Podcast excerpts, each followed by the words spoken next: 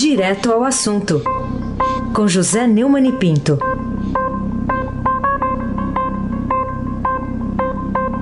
Neumani, bom dia. Bom dia, Raíssen Abac, o craque. Bom dia, Carolina Ercolim, tintim por tintim. Bom dia. Bom dia, Almirante. Não, desculpa. Bom dia, Afrânio Vanderlei, o seu pedalinho. Bom dia, Diego Henrique de Carvalho. Bom dia, Moacir Biasi. Bom dia, Clã Bonfim, Manuel Alice Isadora. Bom dia, ouvinte da Rádio Eldorado 107.3, Raíssen Abac, quase campeão brasileiro. Com a mão na faixa, como diria é. o Bolsonaro. Não gora, hein? Não, não faz isso comigo. Sábado que tem jogo ainda, vamos lá.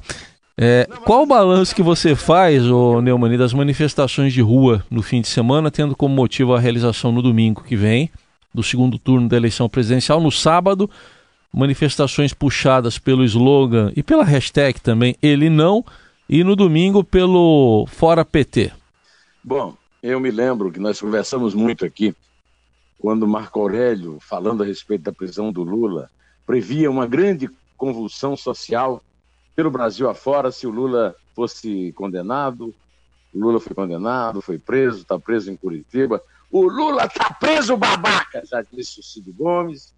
E, e nada aconteceu. Agora, o povo está se manifestando na rua, ao contrário do que o Marco Aurélio disse. Em pelo menos 24 capitais, eh, no domingo, eh, houve atos favoráveis ao candidato favorito na, nas pesquisas, Jair Bolsonaro do PSL, e contra o, as manifestações também que, tiver, que foram realizadas nas ruas, mas não muito longe de ter o mesmo número de pessoas, é, em nome da, da hashtag ele não, né?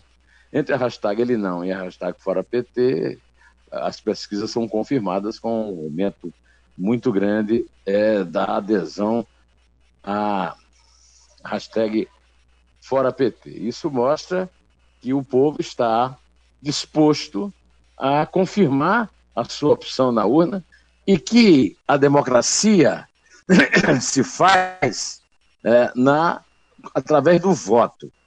É, o voto é que é no voto que o povo decide mandar e a democracia no Brasil já é, amadureceu o suficiente para é, ouvir, sentir e obedecer ao povo. Né? É, o que é que foi que o Bolsonaro falou lá para a multidão na Paulista, Afrânio? Vamos ouvir? Perderam ontem, perderam em 2016 e vão perder a semana que vem de novo. Só que a faxina agora será muito mais ampla. Essa turma, se quiser ficar aqui, vai ter que se colocar sob a lei de todos nós. Ou vão para fora ou vão para cadeia. Esses marginais vermelhos serão banidos de nossa pátria. O Bolsonaro ainda continua usando a sua é, retórica incendiária, na certa, porque ele acha que isso vai engordar as é, tendências de uma votação bastante ampla em, em relação ao seu é, adversário, o Lula, que é representado na chapa pelo Fernando Haddad. Ele vai testar essa sua retórica forte no domingo, dia 28. Aí nós saberemos se o povo aprova ou não. Se é que a cúpula do judiciário vai deixar que ele concorra, né? Carolina Ercolim, tintim por tintim. O Neumani, é, em meio a questionamentos sobre, uma, sobre as urnas eletrônicas e a crítica sobre a atuação também insuficiente das autoridades brasileiras para impedir as fake news na eleição, a presidente do TSE, ministra Rosa Weber, defendeu a lisura do processo eleitoral e disse que a desinformação tem que ser combatida ao conceder uma entrevista coletiva ontem, é, há uma semana, né, do segundo turno das eleições. O que, que você acha dessas constantes idas da ministra para fazer explicações, para prestar explicações? É, além disso, o TSE deu abertura a uma ação de investigação eleitoral e ontem mesmo o Corregedor-Geral da Justiça, o ministro Jorge Mussi, que, que, fez um voto muito forte, muito eh, contundente, né, a respeito da questão da candidatura possível ou não né, do voto do ficha suja Lula da Silva, né, instaurou mais duas ações de investigação judicial eleitoral contra Bolsonaro e o Hamilton Mourão por conta da, da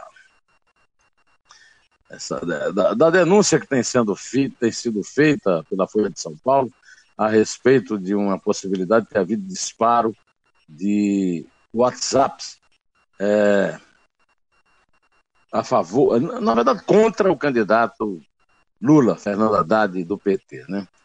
O, a minha posição a respeito disso, vocês são testemunhas, é, eu sou vítima de fake news desde que inventaram redes sociais. Eu fui insultado, fui é, execrado, fui até ameaçado fisicamente, inclusive na rua, mas também principalmente por esse tipo de coisa. Agora, eu sempre levei isso na boa, apesar de ter uma vez é, feito uma denúncia na Comissão de Segurança Pública na Câmara dos Deputados, quando essa ofensa chegou a um grau que eu considerei insuportável, e quando ela foi acolhida pelo então ministro da Justiça, o José Eduardo Martins Cardoso, que mandou dois pau-mandados do, dele, do Lula, o Mino Carta e o Paulo Henrique Amorim, investigar a respeito de uma denúncia que foi feita contra mim, e a denúncia não se comprovou, quando o ministro poderia ter feito isso no seu computador, se comunicando com a Polícia Federal. Desde que eu falei lá na Câmara, que a coisa. E aí a, a opinião pública virou, e eu tenho tranquilidade, porque eu acho que isso aí são ossos do ofício. É, eu fiquei muito satisfeito, porque na Folha de São Paulo, desse sábado, é, dia 20, o articulista Hélio Schwarzman escreveu um artigo que eu escreveria na maior tranquilidade, que está havendo uma sobrevalorização da importância de fake news na campanha eleitoral. O, o Hélio escreveu, e eu repito o que o Hélio escreveu, porque eu concordo, longe de mim sugerir que as fake news não são um problema, mas me parece estão superestimando o tamanho da encrenca. Mentiras, rumores e boatos sempre assombraram eleições. A novidade agora é que com as redes sociais eles circulam com muito mais rapidez e atingem muito mais gente. Em algumas circunstâncias, quando a disputa é apertada e a corrente de desinformação surge nos últimos instantes, fake news podem definir o resultado do pleito. Não devemos, porém, atribuir poderes mágicos à manipulação eleitoral, que o o Hélio falou, eu venho repetindo aqui, é que não há gênio do mais. Nem João Santana, se não tivesse preso, confessando, com delação premiada, seria capaz de convencer os bolsonaristas que se reuniram ontem na Paulista a votarem no Haddad, ou os intelectuais, outros signatários de manifestos é, em nome dos, dos progressistas do Brasil a votarem em Bolsonaro. Ou, por exemplo, o Fernando Henrique Cardoso, que diz que há um muro entre ele e o Bolsonaro. Na verdade, tem um muro há muito tempo entre ele e o Brasil. Mas isso aqui não é assunto para outro dia. Né? Hoje, eu, eu, digo o seguinte: é que não foram as fake news que, que deram 50 milhões de votos ao Bolsonaro pelo turno, nem também que estão é, bombando agora no segundo. Não foram as fake news que mandaram para casa é, Lindbergh Farias, Romero Jucá, Dilma Rousseff, Quer dizer, o povo é que decide, na sua pré-racionalidade, como uma vez eu citei, inclusive citei no meu artigo no Estadão na quarta-feira, o meu amigo Mauro Guimarães, que foi diretor do Jornal, do Jornal do Brasil, dizia.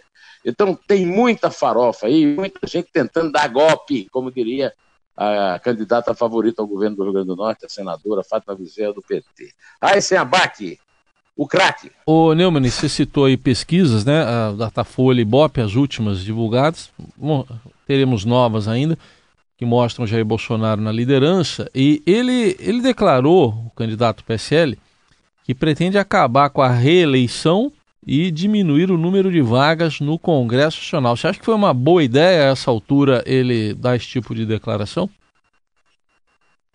Esse é o assunto que eu estou tratando hoje, na, no Estadão Notícias, né, apresentado pelo Manuel Bonfim, que está no ar no portal do Estadão desde as 6 horas da manhã. O Jair Bolsonaro disse é, anteontem que quer diminuir em 15% a 20% a quantidade de parlamentares e quer acabar com a reeleição. Numa entrevista que ele deu é, na, ao chegar à casa do empresário Paulo Marinho, no Jardim Botânico, na Zona Sul do Rio, onde estão gravando os programas da campanha dele. É, segundo o Bolsonaro, um presidente não tem autoridade de fazer reforma política, cada parlamentar vota de acordo com o seu interesse. O que eu pretendo fazer, tenho conversado com o parlamento também, é fazer uma excelente reforma política para acabar com o Instituto da Reeleição, que no caso começa comigo, se eu for eleito. É, para os que dizem que o Bolsonaro está afim de dar um golpe, essa declaração é um, é um banho de água fria. Né? É, na verdade, eu, por exemplo, defendi muito a eleição à época em que o Fernando Henrique lançou. Só que depois o próprio Fernando Henrique pagou caro por essa ideia que ele implantou e venceu, ele, foi, ele ganhou a reeleição, porque ao contrário do que eu pensava e do que ele pregava, o, a reeleição não, não permitiu que o povo, o povo um bom é, gestor. Na verdade, a, a, reeleição praticamente obriga o, o eleitor a votar. É tão grande, tão forte a máquina da presidente. Tem até um clássico da literatura política chamada é, Sua Majestade o Presidente, né? o monarquismo presidencialista, né? É, e isso precisa acabar. É, um, tem sido a reeleição tem sido uma grande fonte de crises na democracia brasileira e o Bolsonaro é, tenha o meu apoio, o meu aplauso, se ele realmente é, trabalhar para aprovar o, o, fim do Instituto da Reeleição, que eu acho também que ele não vai ter grande dificuldade de aprovar no, no Congresso, não, nesse Congresso novo aí. Carolina Ercolim, tintim por tintim. Neumani, queria ainda falar contigo sobre a declaração do deputado Eduardo Bolsonaro, filho do presidenciável do PSL Jair Bolsonaro, de que bastariam um cabo e um soldado para fechar o Supremo Tribunal Federal. Acho que essa declaração tem provocado um efeito negativo a ponto de reduzir a distância existente entre o pai dele e o candidato do PT, o Fernando Haddad? Tem havido uma reação. Vamos ouvir primeiro o que disse o Bolsonaro. É uma coisa velha, de meses atrás, né? Um vídeo. Mas vamos ouvir. O, o, o vai tocar para nós. A gente já está caminhando para um estado de exceção, né? O STF vai ter que pagar para ver e aí quando ele pagar para ver, vai ser ele contra nós. Assim, você está indo para um pensamento que muitas pessoas falam e muito pouco pode ser dito. Mas se o STF quiser arguir qualquer coisa, sei lá, recebeu uma doação ilegal de 100 reais do José da Silva, pô, impugna a ação dele, a candidatura dele. Eu não acho isso improvável, não, mas aí vai ter que pagar para ver. Será que eles vão ter essa força mesmo? O pessoal até brinca lá, cara. Se quiser fechar o STF, sabe o que você faz? Você não manda nem um jipe, cara. Manda um soldado e um cabo. Não é querer desmerecer o soldado e o cabo, não. O que, que é o STF, cara? Tipo, tira o poder da caneta de um ministro do STF. O que, que ele é na rua? Bom, a respeito disso, o próprio Bolsonaro disse que se alguém falou em fechar o STF, precisa consultar um psiquiatra. De fato, há algum tempo esse filho dele está precisando consultar um psiquiatra. Ah, ele foi aprovar, apoiar, por exemplo, os que rasgaram lá uma placa da Marielle lá no Rio, né? É, de fato, essa pessoa precisa de um psiquiatra. A, a Rosa Weber teve uma posição muito sensata. Ela disse que, embora não sendo presidente do STF, sim do TSE, no Brasil as instituições estão funcionando normalmente. Juiz algum no Brasil se deixa abalar por qualquer manifestação que possa ser compreendida como inadequada. É, inclusive, ela disse que o Eduardo Bolsonaro já foi desautorizado pelo pai, né, Jair Bolsonaro. O decano Celso de Mello é, está sendo até tema da manchete da Folha, né? Classificou a afirmação como inconsequente e golpista. O Marco Aurélio Melo, que nós citamos aqui na previsão completamente errada sobre a rua, ele não tem a menor ideia do que é, a realidade brasileira, né? É, disse que não se tem respeito pelas instituições. Começa por ele, que vive aí forçando a barra num monte de coisa para soltar clientes é, de um grupo grande aí, liderado pelo genro dele. É, Fernando Henrique é, viu na declaração cheiro de fascismo. Olha, o Fernando Henrique, está doidinho para aderir a dada e ainda não teve coragem para isso. Mas no segredo da urna ele vai votar em quem passou 24 anos falando mal da herança maldita dele. Ele perdeu a vergonha de vez. Acontece o seguinte, o filho do Bolsonaro é um inconsequente, o Bolsonaro precisa puxar a orelha dele, precisa mandar ele para o psiquiatra mesmo, agora não tem nada a ver com o Bolsonaro, né? Quer dizer, está é, tá vendo golpismo em, em cabeça de cavalo eh, não leva a nada. Inclusive porque a grande maioria do povo tem essa mesma sensação, tem esse mesmo pensamento a respeito do Supremo.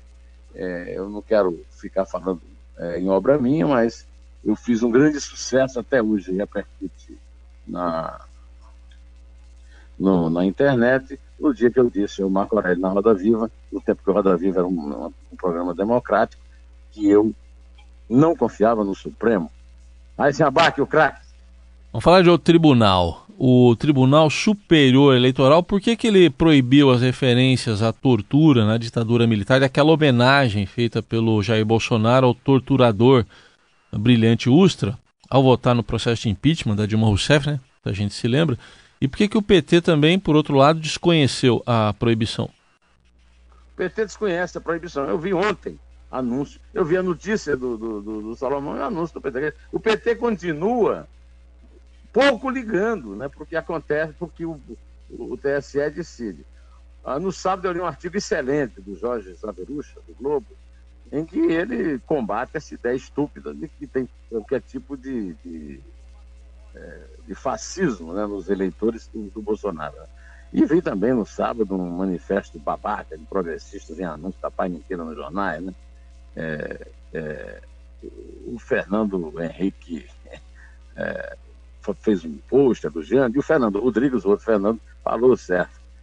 Esses manifestos são uma babaquice sem fim. Carolina Ercolim, tintim por tintim. Neumani, o que motivo você acha que teve Gustavo Bebiano, que é presidente do PSL, né, o partido pelo qual se lançou o Bolsonaro, a anunciar a provável escolha, caso ele vença, do juiz Sérgio Moro para ocupar uma vaga lá no Supremo Tribunal Federal?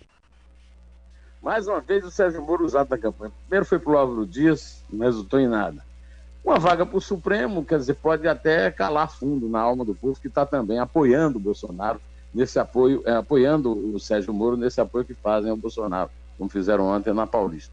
De qualquer maneira, isso aí não vai influir muito na eleição, não. Raíssen Abac, o craque. O Neumann, você acha que as acusações feitas lá num comício contra o adversário Jair Bolsonaro, pelo Haddad, chamou de chefe de milícia, de soldadinho de Araque, isso aí condiz com as queixas do Haddad, é, de, o candidato aí à presidência, Haddad, de atribuir os altos índices de preferência de voto lá do Bolsonaro a um assunto que você mencionou aqui já, o disparo de WhatsApp pago com caixa 2 de empresas?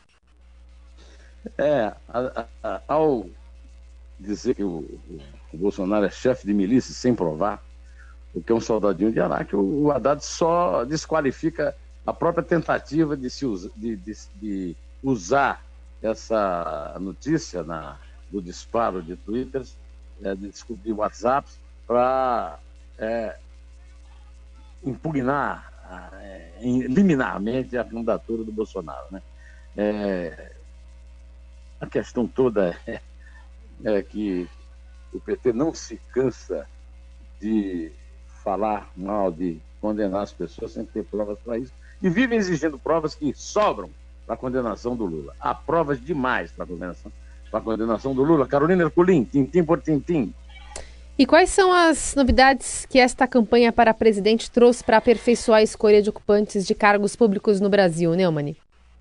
Na quarta-feira eu escrevi um artigo no Estadão chamado Chororô de Vencidos Desrespeito ao Eleitor. Tem um parágrafo lá no meio que diz: por uma questão de coerência, o presidente, ao tomar posse em 2019, terá a obrigação moral de conseguir a aprovação no Congresso da extinção do fundo partidário e de medidas que impeçam a derrama de recursos públicos que tornam proibitivos os custos de eleição e estimulam a corrupção. Hoje tive a, a graça de ler algo semelhante no editorial do meu jornal. É, esse editorial, uma campanha diferente, disse o seguinte: Neste ano ficou claro que a alegada imprescindibilidade dos recursos públicos para a campanha eleitoral é tão frágil quanto a argumentação a favor de doações de pessoas jurídicas. O sistema eleitoral subsiste muito bem sem essas duas interferências nefastas. E conclui. Em 2015, o país deu um grande passo ao proibir as doações de pessoas jurídicas. Cabe agora, com a comprovação empírica de que o dinheiro público não é essencial para a campanha eleitoral, também eliminar o financiamento público, que gera graves desequilíbrios. Os partidos políticos são entidades privadas que não devem ser sustentadas com dinheiro público. Acabar com o dinheiro público na campanha não é uma utopia e tampouco uma loucura. É um passo plenamente possível que fortalece o papel do cidadão no processo político. Eu aqui estou aplaudindo e pedindo agora que a Carolina Ercolim me diga quantos pontos o Flamengo e o Palmeiras subiram na tabela ontem. Comece por aí. Eu vou, eu vou te fazer uma pergunta antes dela falar, posso? Claro. Quando que é a decisão do segundo turno? A decisão do, turno é, a decisão do segundo turno é domingo. Não. É sábado? Não é sábado, né? É. Não, mas sábado o, o, o Alexandre. O, o, o, o, o Heisen, quando é que esse Alexandre Matos, que é um profissional brilhante, é, eu sei. compôs esse time do Palmeiras, vai aprender que isso de, não dá mais para ficar é, não dá para falar tipo isso. Não, você, pelo amor de Deus, falar que o juiz entra em campo só para prejudicar o juiz. Por quê? Eles não aprenderam com, a, com aquele bafafá imbecil que o Palmeiras fez na final do Campeonato Paulista? Foi. Não aprenderam ainda? Você sabe que. Eu vou te falar uma coisa, a gente tá brincando aqui, mas só falta a gente combinar com o Inter também, né? Pois é, tem, que combinar com o Inter tem, isso ainda. Tem, é, tem que combinar com o Inter. sábado é decisão. Que coisa mais ridícula. É. Agora o Felipe não honra nem o trabalho bom que ele está fazendo no Palmeiras. O trabalho que ele está fazendo no Palmeiras, ele precisa dessa coisa. Palmeiras joga um futebol maravilhoso. Palmeiras mostrou isso ontem, mantendo a vitória sobre o Ceará com 10. Sim. Agora, o juiz expulsou o Davidson é, ah, porque estava no. Merecido, queria né? evitar que ele jogasse contra o Flamengo. Não, ah, foi merecido. Vamos prego, vamos tomar banho. Foi merecido. O Daverson foi merecido. Agora vamos para contagem. Não, tem cartão ali que não foi merecido. Agora, o que não é merecido é, é dizer que o cara entra em, entra em campo com uma relação dada pela CBF, ou não sei por quem, para poder dar cartão para prejudicar no jogo contra o Flamengo.